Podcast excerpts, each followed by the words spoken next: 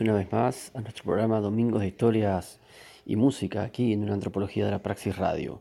En el día de hoy vamos a conocer un poco sobre la mujer indígena, sobre el feminismo indígena, sobre la lucha de las mujeres indígenas, a actualizarnos un poco sobre el presente de la realidad en diferentes comunidades indígenas de Latinoamérica a propósito de este 5 de septiembre en que se conmemora el Día Internacional de la Mujer Indígena.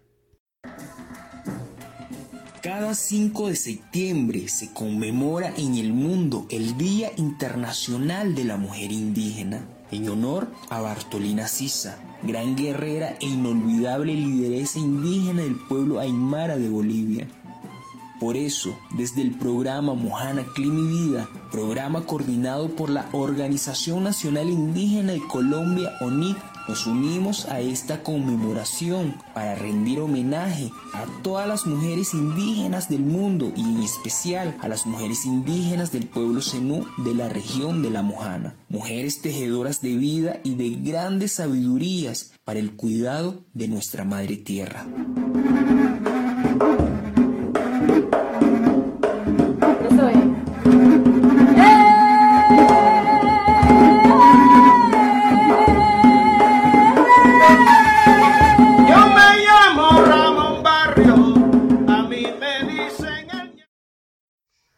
Vamos a escuchar ahora un audio de la coordinadora indígena de la cuenca amazónica, ACOICA, llamado Mujeres Medicina, que nos presenta el rol que están llevando adelante las mujeres en las diferentes aldeas a la hora de enfrentar el coronavirus y la medicina ancestral.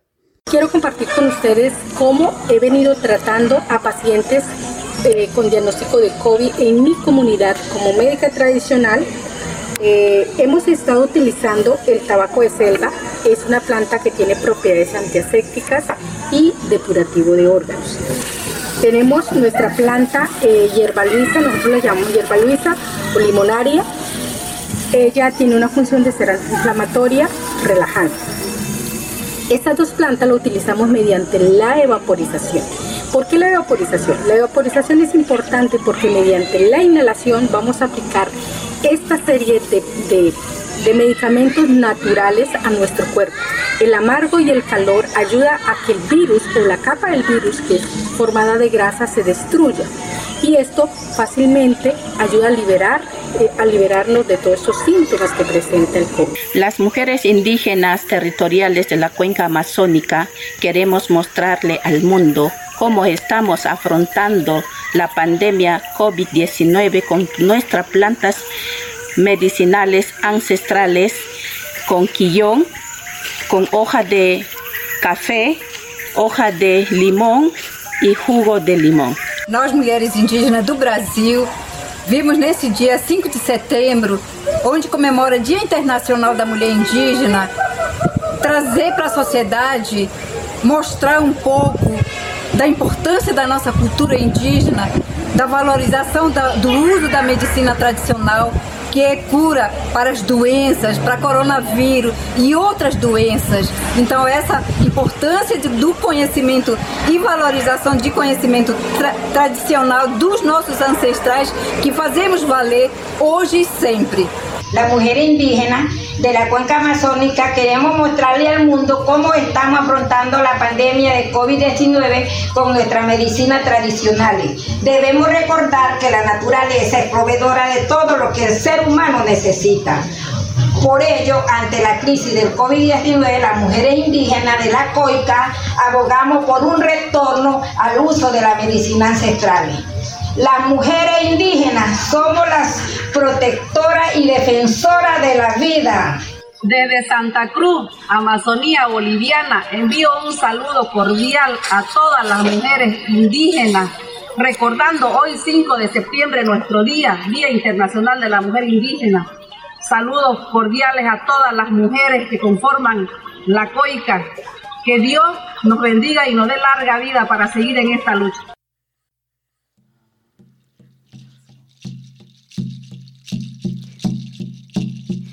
En el tambor, llegan las danzantes, sembrando las plantas por todas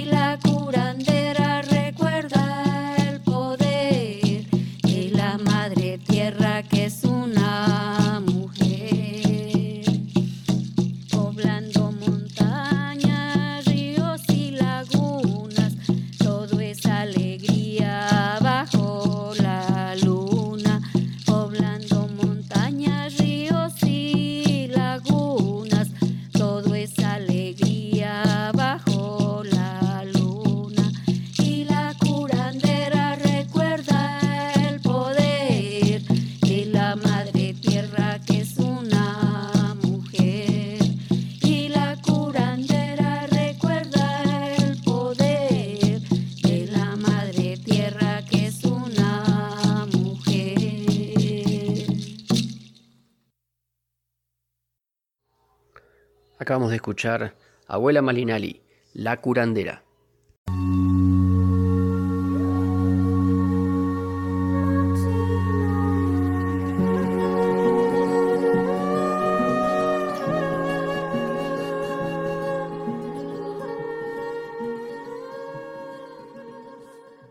Y en este programa dedicado a la mujer indígena y a la lucha de las mujeres indígenas, vamos a escuchar la voz de Lisette Merillán. Lisette Merillán forma parte de una de las esposas de los tantos prisioneros políticos mapuche encarcelados por el Estado chileno. En esta oportunidad, Lisette va a contextualizar cuál es la lucha, qué es lo que está aconteciendo y cómo llevan adelante la pelea por las tierras frente a los colonos europeos. El tema que hoy día nos convoca tiene que ver con este tema de la delincuencia, de la sobrevaloración de algunos temas de delincuencia que llaman ellos, a la delincuencia común, porque ellos ejecutan otro tipo de, delincuencia que ya todos sabemos qué tipo de delincuencia es. Eh, nos llama la atención eh, que en este momento se esté discutiendo este tema del control de identidad preventivo, porque si el gobierno en este momento está tratando de institucionalizar este tipo de práctica, como eh, por ustedes muy bien sabido, en territorio mapuche esto se ejecuta hace mucho tiempo atrás, independiente de que esto sea legal o no legal, porque en territorio mapuche todas las prácticas que no son legales son legales. Eh, la delincuencia eh, eh, viene desde donde ellos la miren y como lo dice acá el Damián también, eh, las situaciones de delincuencia se detonan por, por la pobreza, por la discriminación, por la desigualdad. En nuestro caso, eh, nosotros no hablamos de delincuencia, nosotros hablamos sí de violencia política, porque tampoco nos vamos a hacer las blancas palomas, porque las comunidades y los hermanos que en este momento están detenidos, están detenidos porque han eh, movilizado sus comunidades, porque han decidido llevar una lucha más confrontacional frente al Estado opresor. Entonces, no es casualidad que en este momento muchas de las personas que están detenidos ya han tenido eh, prisiones preventivas por casos políticos anteriormente. Entonces, cuando se habla de todas estas modificaciones legislativas, también se habla de la ley antiterrorista, porque Burgos cada vez que hay una coyuntura en el mundo mapuche, eh, dice vamos a modificar la ley antiterrorista, pero la van a modificar para qué? Para darle mayores prestaciones a los ricos. Y por lo demás, yo creo que estamos claritos aquí que cuando se habla de control preventivo, se hace en las comunidades, se va a hacer en las poblaciones, se va a hacer en las marchas, pero yo creo que es muy poco probable, o es casi imposible que en el barrio alto.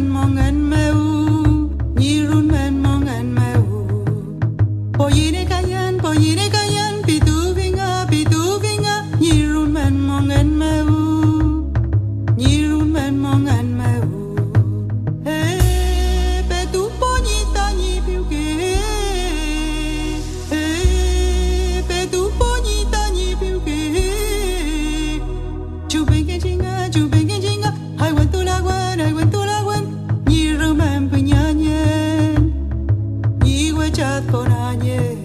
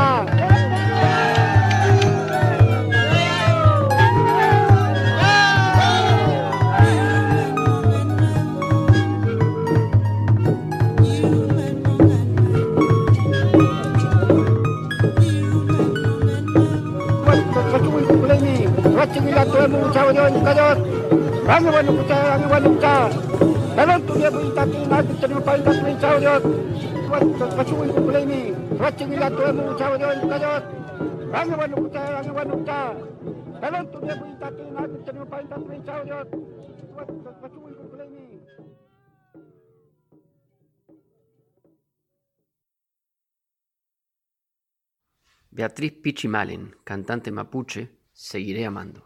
Hace un tiempo atrás escuchamos el caso de una niña de 15 años que llegó al hospital de Pucallpa. Era de una comunidad nativa. En los diagnósticos tenía tuberculosis, VIH positivo y cursaba un embarazo producto de violación sexual. Muchas niñas, jóvenes y mujeres indígenas que viven en nuestras comunidades andinas, amazónicas o del antiplano ven frustrados sus sueños y sus aspiraciones a vivir con dignidad. Para ellas no existe el Estado. Para ellas no existen las políticas públicas. Ellas solo sobreviven a la situación de pobreza, exclusión y discriminación.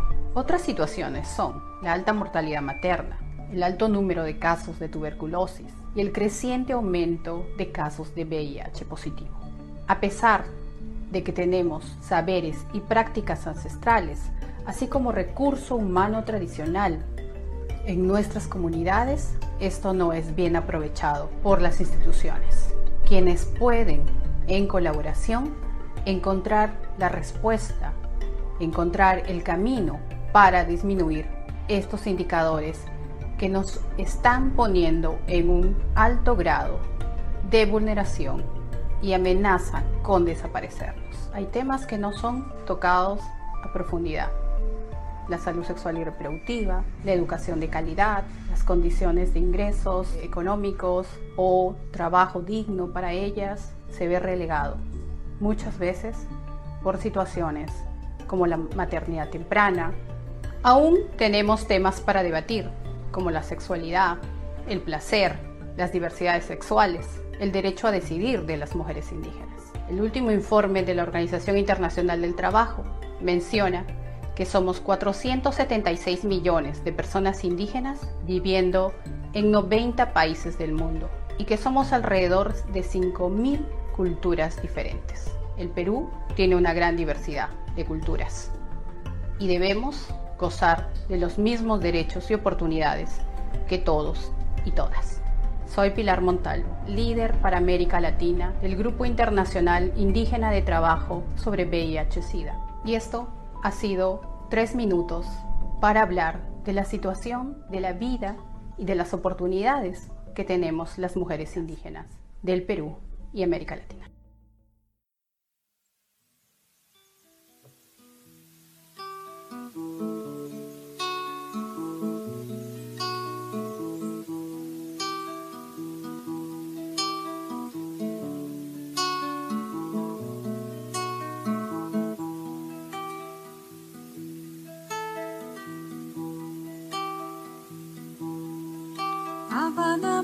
Com minha flecha na mão.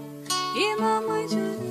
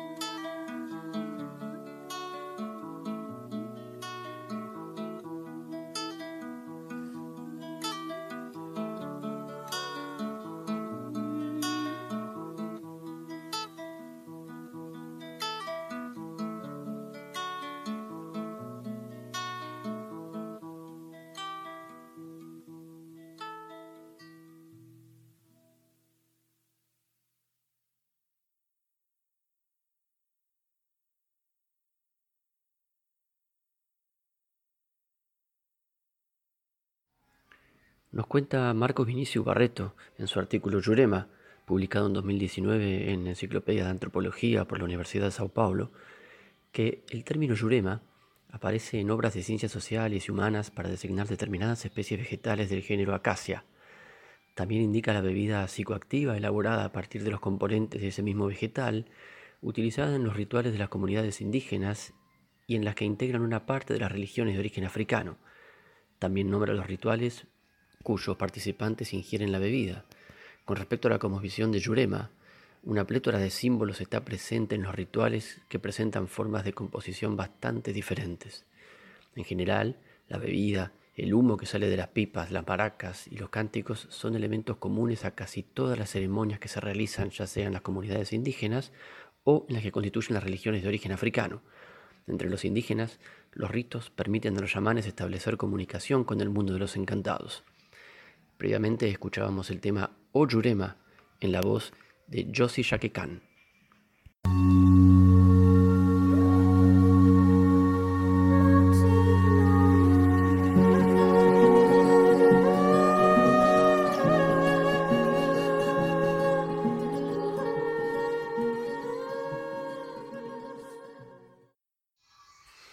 Vamos a escuchar ahora dos audios. El primero es la voz de Julieta Paredes, integrante del pueblo Aymara, un audio tomado del canal Luchadoras. A continuación vamos a escuchar una entrevista con Lorena Camnal, feminista comunitaria de Guatemala, en un audio que compartimos de la agencia Tengantay. Y vamos a conocer las diferentes miradas acerca del feminismo comunitario. ¿A qué nos referimos y por qué hablamos de feminismo comunitario?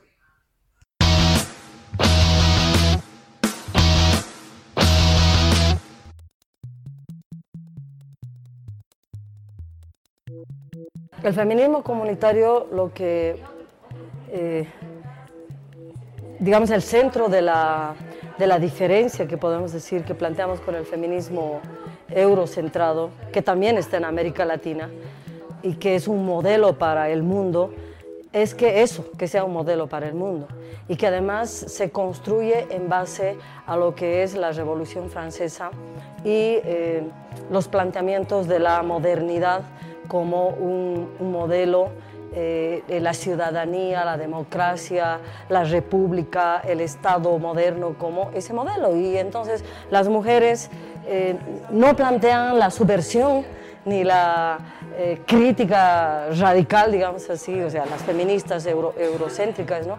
No, no, plantean la crítica radical a un sistema que ya se había estructurado, la Edad Media ya había estructurado eh, opresiones, discriminaciones. Lo que hacen es eh, plantearse ante, ante los burgueses, les dicen, o sea, nosotros queremos ser igual a ustedes, eh, y que nos respeten los derechos o queremos ser, somos diferentes a ustedes pero igual nos respetan los, los derechos y queremos los mismos derechos, queremos ser incluidas dentro de esa sociedad.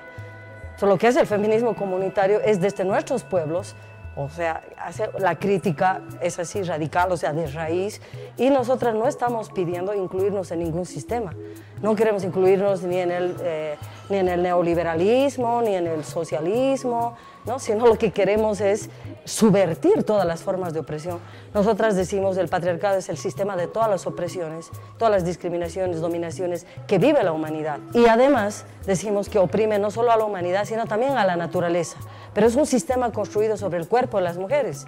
Y por eso entonces decimos que eh, las revoluciones han fallado, porque esas revoluciones, todas las revoluciones no han sido hechas con las mujeres, desde las mujeres, para las mujeres. Las mujeres somos la mitad de cada pueblo. Y cuando estamos hablando de mitad, no estamos hablando de 50%, estamos hablando de una concepción más profunda que es, así haya tres hombres y 50 mujeres, las mujeres somos la mitad. Y así haya 50 hombres y tres mujeres, las mujeres somos la mitad. Es un posicionamiento existencial ante el mundo.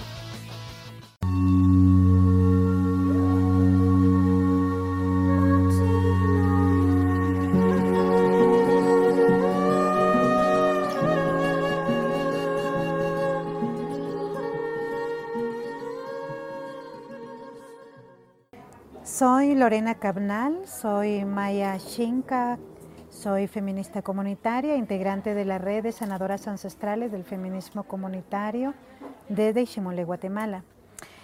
Estos días me he encontrado acá en Ecuador y ha sido también a partir de una convocatoria de Flaxo para participar y compartir, dialogar de lo que han sido las jornadas de feminismos y género y también para mm, articular algunos procesos territoriales con las compañeras de acción ecológica.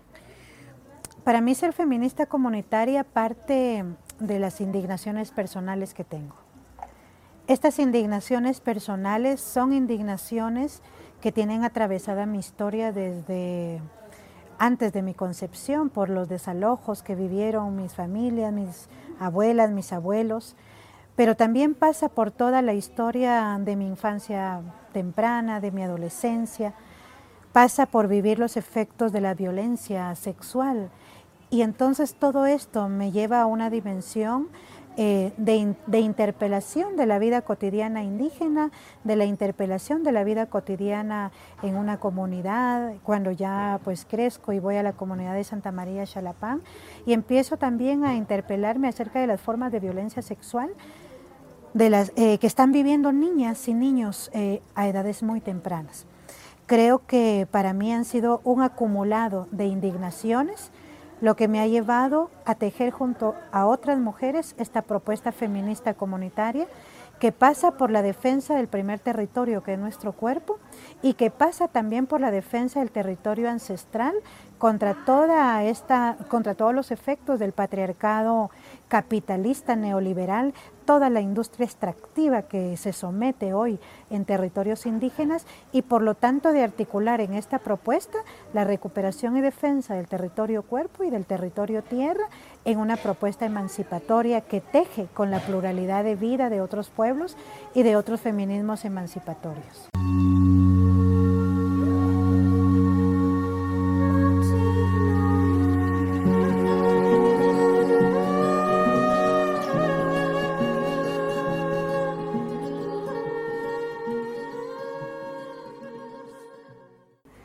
Creo que han sido días sumamente importantes y vitales, tanto en lo político como en lo territorial, porque traer diálogos em, de este feminismo comunitario desde Iximuleu en un territorio con tanto significado histórico y donde compartimos también muchos elementos comunes. Aquí hay lucha y resistencia de mujeres indígenas, aquí hay lucha de pueblos indígenas, hay también defensa territorial contra petroleras, contra mineras, pero también hay debates em, de varios feminismos en estos momentos y yo creo que toda esta convergencia en espacio, tiempo y lugar que nos convocó en estos días ha sido sumamente importante.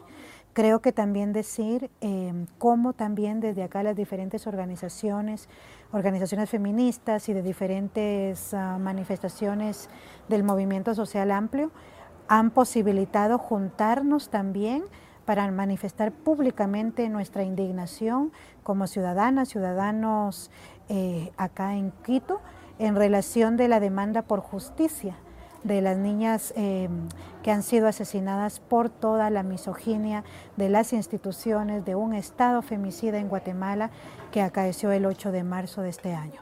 Entonces yo creo que han sido días y han sido jornadas bastante intensas, de bastantes diálogos y que el día de hoy hemos logrado cerrar como esta esta posibilidad de varios días con muchos frutos a partir de reencontrarnos con varias mujeres indígenas y varias compañeras y mujeres de los movimientos eh, diversos acá en Quito. Mira, yo creo que en las interpretaciones plurales que hay, porque yo creo que es importante decir que esta es una interpretación de tantas que hay, por lo tanto no quiere decir que esta sea una interpretación centralista, eh, de cómo mujer indígena hago un análisis junto a otras mujeres de las formas de vida ancestral de pueblos indígenas, sino que esto es a partir de nuestras historias, de mi historia personal junto a otras mujeres, y donde es a través de nuestros cuerpos donde hemos constatado las múltiples formas de violencia y de opresión y cómo hemos internalizado estas violencias.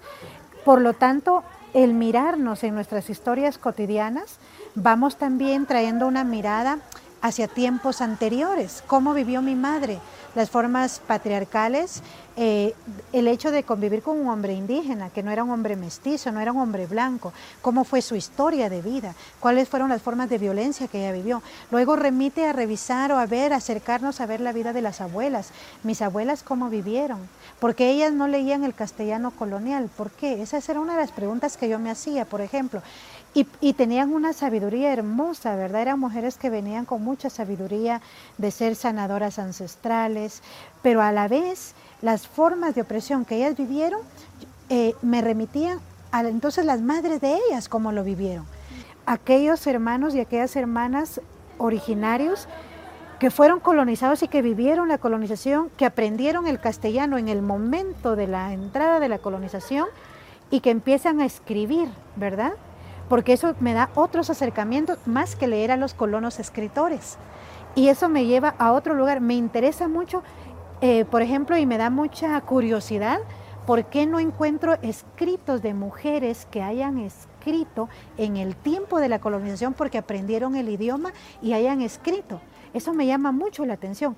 Me llaman la atención mujeres, por ejemplo, eh, eh, a quienes se les obligó, por ejemplo, tener convivencia marital con colonos, pero ellas no escriben esa historia, la escriben hombres y la interpretan hombres y hombres indígenas escribiendo en castellano colonial, por ejemplo. Entonces, toda esta parte, durante mucho tiempo, ¿verdad?, me lleva también a hacer una revisión de los tiempos o un análisis de los tiempos de pueblos originarios y eso me lleva como a ir haciendo el análisis en mucho de lo que tiene que ver la cuenta larga, la memoria larga de los calendarios, en este caso el calendario maya, para hacer una aproximación de la posibilidad de una ruptura de la armonización de la vida en pueblos indígenas y de entonces partir de la, de la conformación o configuración de una forma patriarcal ancestral originaria que tiene su propio tiempo, su propia manifestación, sus propios patrones o maneras de manifestarse y tiene su propio contexto donde se manifiesta. Entonces de ahí que planteo el surgimiento del patriarcado ancestral originario, cuya base, cuya raíz se fundamenta en esencialismos indígenas. Y a partir de ahí, ¿verdad? Es que voy hablando esto. Pero luego hay otras hermanas que toman elementos de este feminismo que se propone desde Guatemala, pero no, no se nombran feministas comunitarias. Y, ahí nos están compartiendo su ritmo, su pensar, su sentir, ¿verdad? Y ellas van a tomar algunos elementos, hacen su análisis y están haciendo acciones importantes. Y por lo tanto, entonces, nosotras creemos que en tanto elementos colaboren para, eh, para los análisis e interpretaciones desde mujeres originarias, pues las abrazamos también desde, desde, los lugares donde ellas se, se autoconvoquen en este, en este feminismo o solo tomen algunos elementos.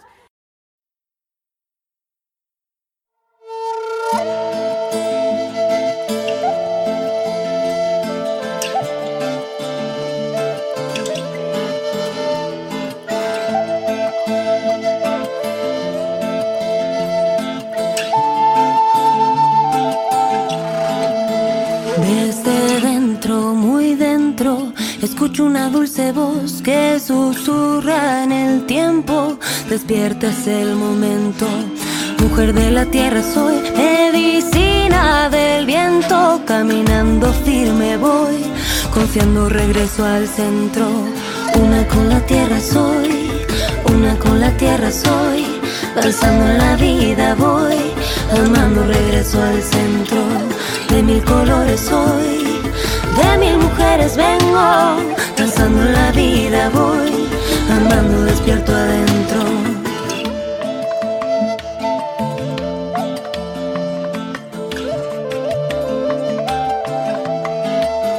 Tengo alas en el corazón y respuestas en el silencio cuando acallo la razón. Escucho la voz de mi abuelo. Mujer mis raíces son mis ancestras. Llevo magia en las venas, las plantas son mis maestras. Una con la tierra soy, una con la tierra soy. Danzando la vida voy, amando regreso al centro. De mil colores soy, de mil mujeres vengo. Danzando la vida voy, amando despierto adentro.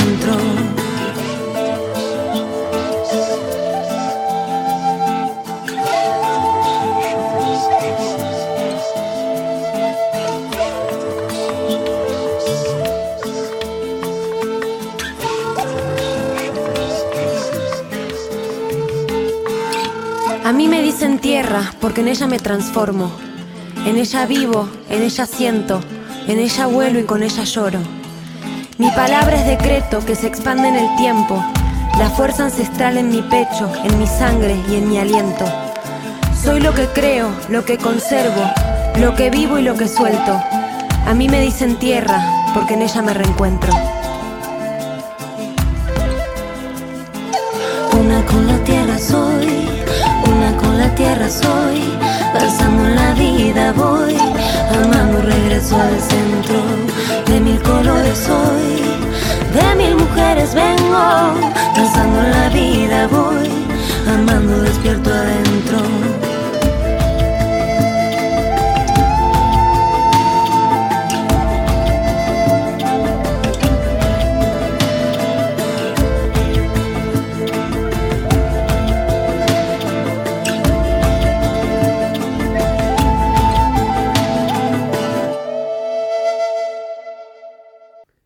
Santa, una con la tierra.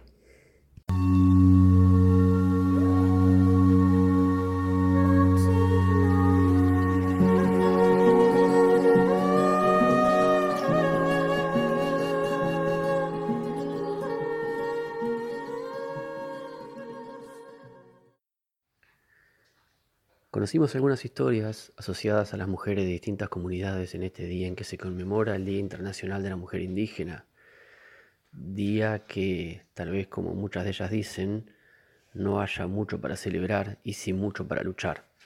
Recorrimos brevemente la historia de este día, conocimos el lugar de mujeres indígenas de la cuenca amazónica llevando adelante la lucha contra la pandemia del coronavirus, empleando sus saberes asociados a la medicina ancestral.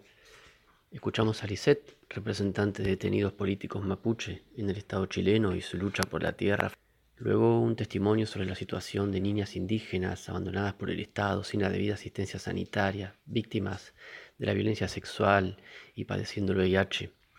Una situación vigente en el Perú, que también cuenta con otros tristes ejemplos que se repiten en toda la extensión latinoamericana. Finalmente, dos miradas sobre el feminismo comunitario. ¿Desde dónde parte la concepción de un feminismo que decide pensar desde el territorio y desde el cuerpo como primer territorio? En este resumen, acompañado también por diversas piezas musicales referidas a la temática que nos convoca hoy, decidimos sintetizar sabiduría, luchas y significaciones atribuidas a la mujer indígena desde la mujer. Pero también intentamos mostrar a la mujer indígena alejada de un romanticismo cultural, buscando mostrar que saberes, culturas y tradiciones se vinculan con luchas y desigualdades sociales Agradecemos y nombramos a los espacios de los cuales hemos tomado y compartido materiales para poder realizar este programa. En primer lugar a la ONIC, la Organización Nacional Indígena de Colombia, con la historia del Día de la Mujer Indígena. Luego a la Coordinadora Indígena de la Cuenca Amazónica, COICA. Al canal Quepepres Visión, donde obtuvimos el testimonio de Lisette, integrante de la comunidad mapuche. Al sitio Huayca, sobre las violaciones y el VIH en niñas indígenas. Y finalmente a los canales Luchadoras y a la agencia Tengantai para el bloque dedicado al feminismo comunitario. No queríamos cerrar nuestro programa sin dedicarle un espacio a las mujeres zapatistas.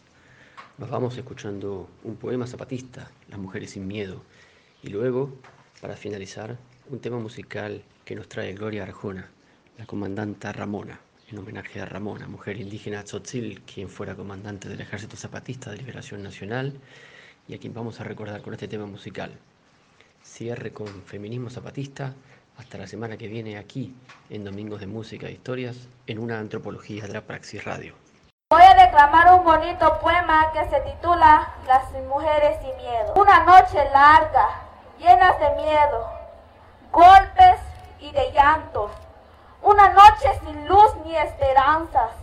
Una noche donde no podíamos salir a solas. Una noche donde nos cubrieron las caras con velos. Una noche sin justicia, sin libertad y sin consuelo. Noches oscuras, fríos, miedos y sin esperanzas. De repente aparece una luz que brilla y brilla intensamente hasta ahora. Mujeres, levantémonos, Es el tiempo de que ahora nos miremos, nos escuchemos. Hay ventanas y puertas para ser escuchadas. Alcemos nuestras voces porque somos libres de construir la nueva humanidad que queremos para el pueblo de México y del mundo. Mujeres, hermanas y amigas, no dejemos que el mal sistema nos siga humillando y explotando. No dejemos que alguien más nos calle por decir la verdad. Mujeres del mundo, no dejemos que nuestras vidas sea un objeto. Y es el tiempo de que nos organicemos juntas para tener nuestra libertad. Mujeres, unamos nuestras fuerzas para construir un mundo nuevo. Tomemos el ejemplo de nuestra hermana Marichuy. No hay que tenerle miedo al mal sistema criminal. ¡Viva las mujeres del campo y de la ciudad! Gracias.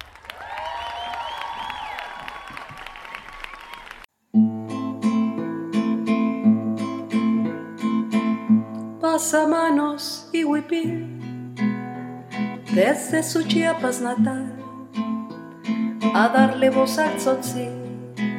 Ramona fue capital, más varona que un varón. Ella demanda trato igual, como india, como mujer, y en su tradición artesanal. Cuerpo pequeño que guarda un alma que es gigante, ojos vivos en que se ve el legado de la explotación. No teníamos que perder, dijo Ramona a la nación. Desde hace mucho se nos mató por nuestro sexo y nuestro color. Cáncer se devoró a esta indígena tzotzil que engalanada en un huipil en zapatista se convirtió. Ramona, le dijo Cedillo, voy a hacer que te curen el cáncer. Ella le contesta, nosotros nos levantamos en armas para que todos nuestros pueblos tengan salud, no para que ustedes me curen a mí.